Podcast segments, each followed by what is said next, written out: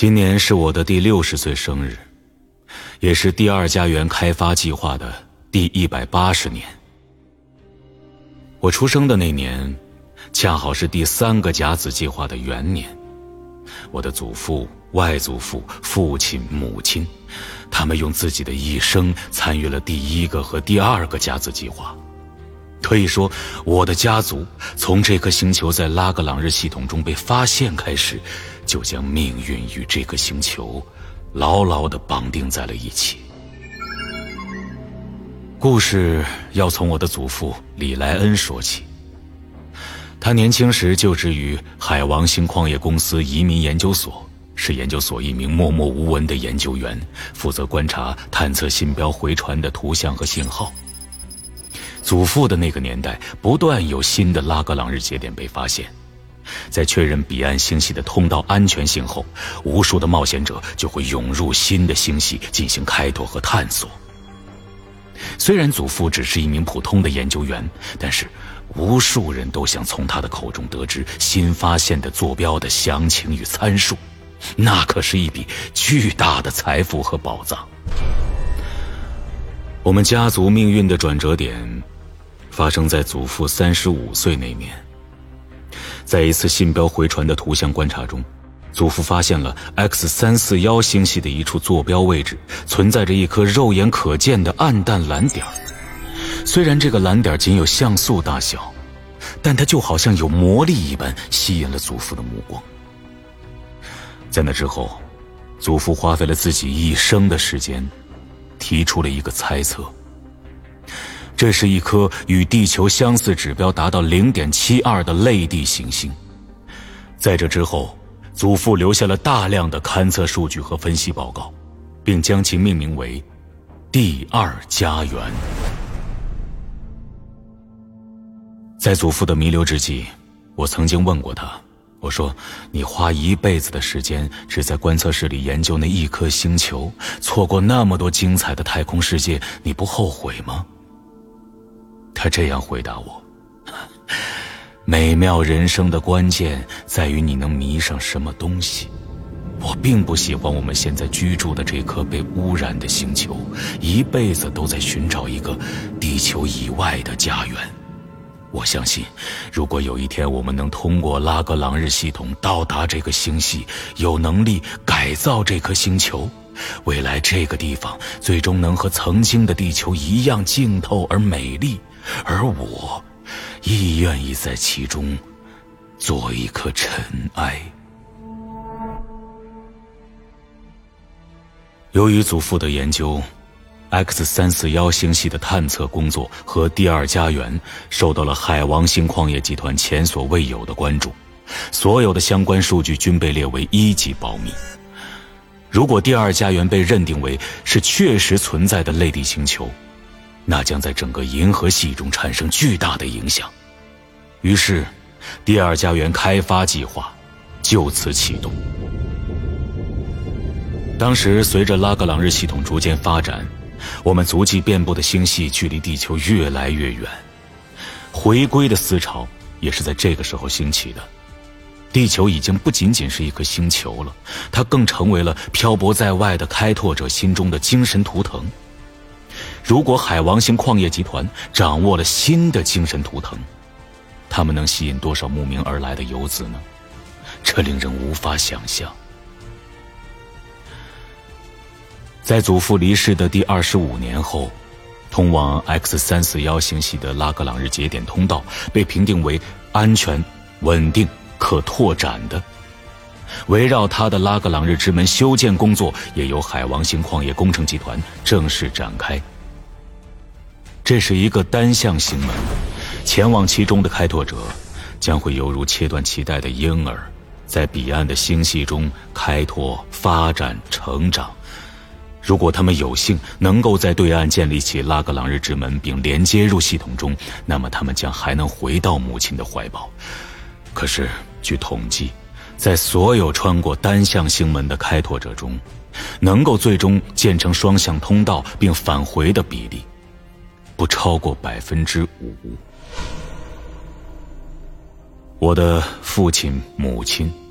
用他们的一生建设了这个拉格朗日之门，并在工程中彼此相识相爱，我也因此而诞生。祖父关于第二家园的猜想，深刻的影响了我的父亲。我父亲毕业于赫尔曼大学太空高能物理专业，毕业后进入海王星矿业工程集团工作，负责拉格朗日之门空间震荡器的研究和制造。就如同我的祖父着迷于第二家园的观测一般，我的父亲也着迷于他所做的工作。在我的童年回忆当中，几乎很少有父亲的身影。他花费了漫长的时间在空间震荡器上，仿佛那才是他真正的孩子。他经常和我说：“看，那高能曲率撕裂的空间。”感受那能量轰鸣的澎湃，这是现代实验物理学史上最伟大的奇迹。但是，我在物理和工程学方面缺少天赋，并不能理解他所做的工作。后来，父亲还成为了前往第二家园的第一批开拓者。新开拓的拉格朗日节点。通讯信道使用异常紧张，私人通信因此被严格的限制。我和父亲的沟通，就像过去收发物理信件一样，总是要经历漫长的等待。到最后，我几乎失去了与他的联络。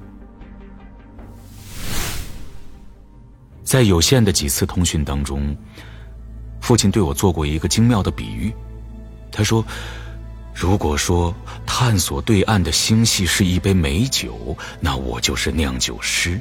我得花费大量的时间去制造原材料和酒桶，可能一辈子也就能酿上一杯酒，说不定还是涩口的。小时候的我无法理解这个比喻的精妙，也无法理解他为什么不能陪伴着我。再说说我母亲。我的母亲是拉格朗日之门的建筑工程师，具体来说是负责操控和指挥无人机的建设者。母亲照顾了我大部分的日常生活和学习教育，也常常将我带在身边。在我这六十年的人生当中，我见证着拉格朗日之门的建设过程，我伴随着他一起成长。见证它从一个微小的空间共振点成长为一个数百公里的巨型人造奇迹。当它建成的那一刻，我终于理解了父亲和母亲曾经从事的是怎样的工作，我也明白了父亲告诉我的那个酿酒的比喻。我的父母，他们用自己的一生，造就了一段。伟大的开拓历史。现如今，我六十岁了。我选择成为第三个甲子改造计划招募的新的开拓者，即将搭乘 FG 一百舰船前往祖父发现的坐标。作为单向星门的开拓者。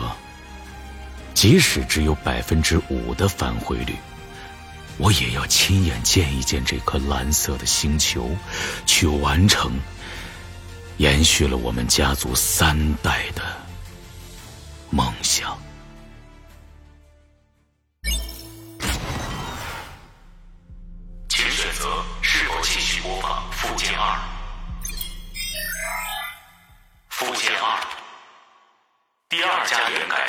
发展记录赫尔曼大学出版社作者有德詹姆斯拉格朗日遗产零零七号档案少量解密。第二家园的开拓历史并不是一帆风顺的海王星矿业工程集团曾经招募过六批开拓者最终都未能成功建立起返回的拉格朗日之门失去了音讯。第七批开拓者到达后，在几乎失去补给和能源的情况下，幸运地发现了一位名叫艾瑞的开拓者留下的星系地形与坐标记录，最终找到了一片可靠的资源补给区。成功建立了前哨站与基地。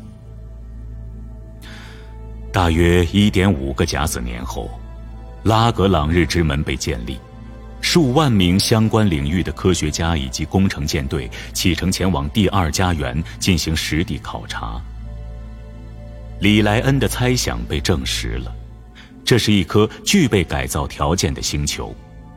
以硅酸岩石作为主要成分，质量为地球的一点九倍，平均温度为九十摄氏度，其上布满了熔岩和水蒸气。第二家园的改造持续了数十个甲子年，依赖于成熟的空间建造技术和新开发的生态循环系统，我们终于踏上了地球以外的第二个类地星球。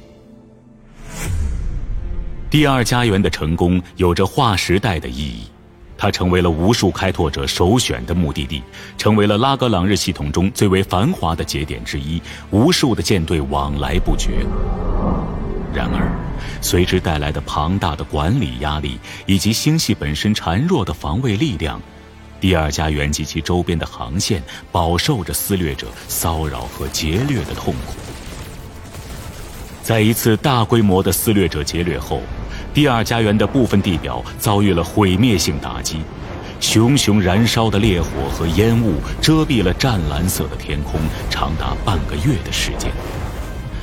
一场大规模的争议爆发了：是否关闭拉格朗日之门，让整个星系取得交通上的独立？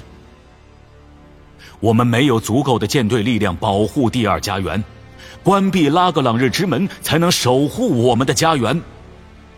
支持者认为，无数的势力与力量觊觎着这里。新生的第二家园无法拥有保护自己的武装力量。先辈的开拓者们付出的努力是希望打造一片纯净的净土，必须坚守他们的理想与信念。可是，第二家园需要对外发展与交流，不然我们将落后于整个星系。想一想，连通后的拉格朗日网络，那里有无限的机遇与挑战。反对者认为。不接入拉格朗日系统的星系无法取得生存的空间，自身防卫力量可以通过发展工业和寻求技术授权逐步获得，痛苦是短暂的，但只有自身掌握了强大的力量，才有可能自由的发展。这场争论持续了数十年，第二家园的拉格朗日星门因此屡次停工和封闭。双方甚至在星门附近爆发了几次惨烈的交战，曾经的朝圣之地因为这场无休止的争论变得更加混乱。随着太阳之子家族的成功，新生的思潮已经在拉格朗日系统中蔓延开来了，如同那句著名的移民口号。我们是诞生在拉格朗日系统中的开拓者，地球虽然是我们的起源之地，但星辰和远方才是我们的归属。家园这一词汇的含义，对于新生代的开拓者，逐渐失去了吸引力。神圣群星帝国的建立，使得新生的思潮也到达了顶峰。第二家园如同时代的弃子，被遗忘在了拉格朗日系统的角落。曾经繁华的港口失去了往日的风采，已经没有多少开拓者能再回忆起这个当初他们投入了无数心血和技术开发建设的星球。随着星际战争的爆发，第二家园的拉格朗日之门坐标在战争中遗失。也许。它真的封闭了，也许只是没有人记得它还存在着。第二家园就是一部银河历史的缩影，从艰难的诞生到辉煌，再到最后湮灭在历史长河里。唯一流传在开拓者中的，只有李莱恩的那句话：“宇宙是如此的广阔，以至于我们经常忘记了已经发现的美好，永远朝着远方的未知和憧憬去探索。”但当我发现它时，我愿意停下脚步，在其中做一颗尘埃。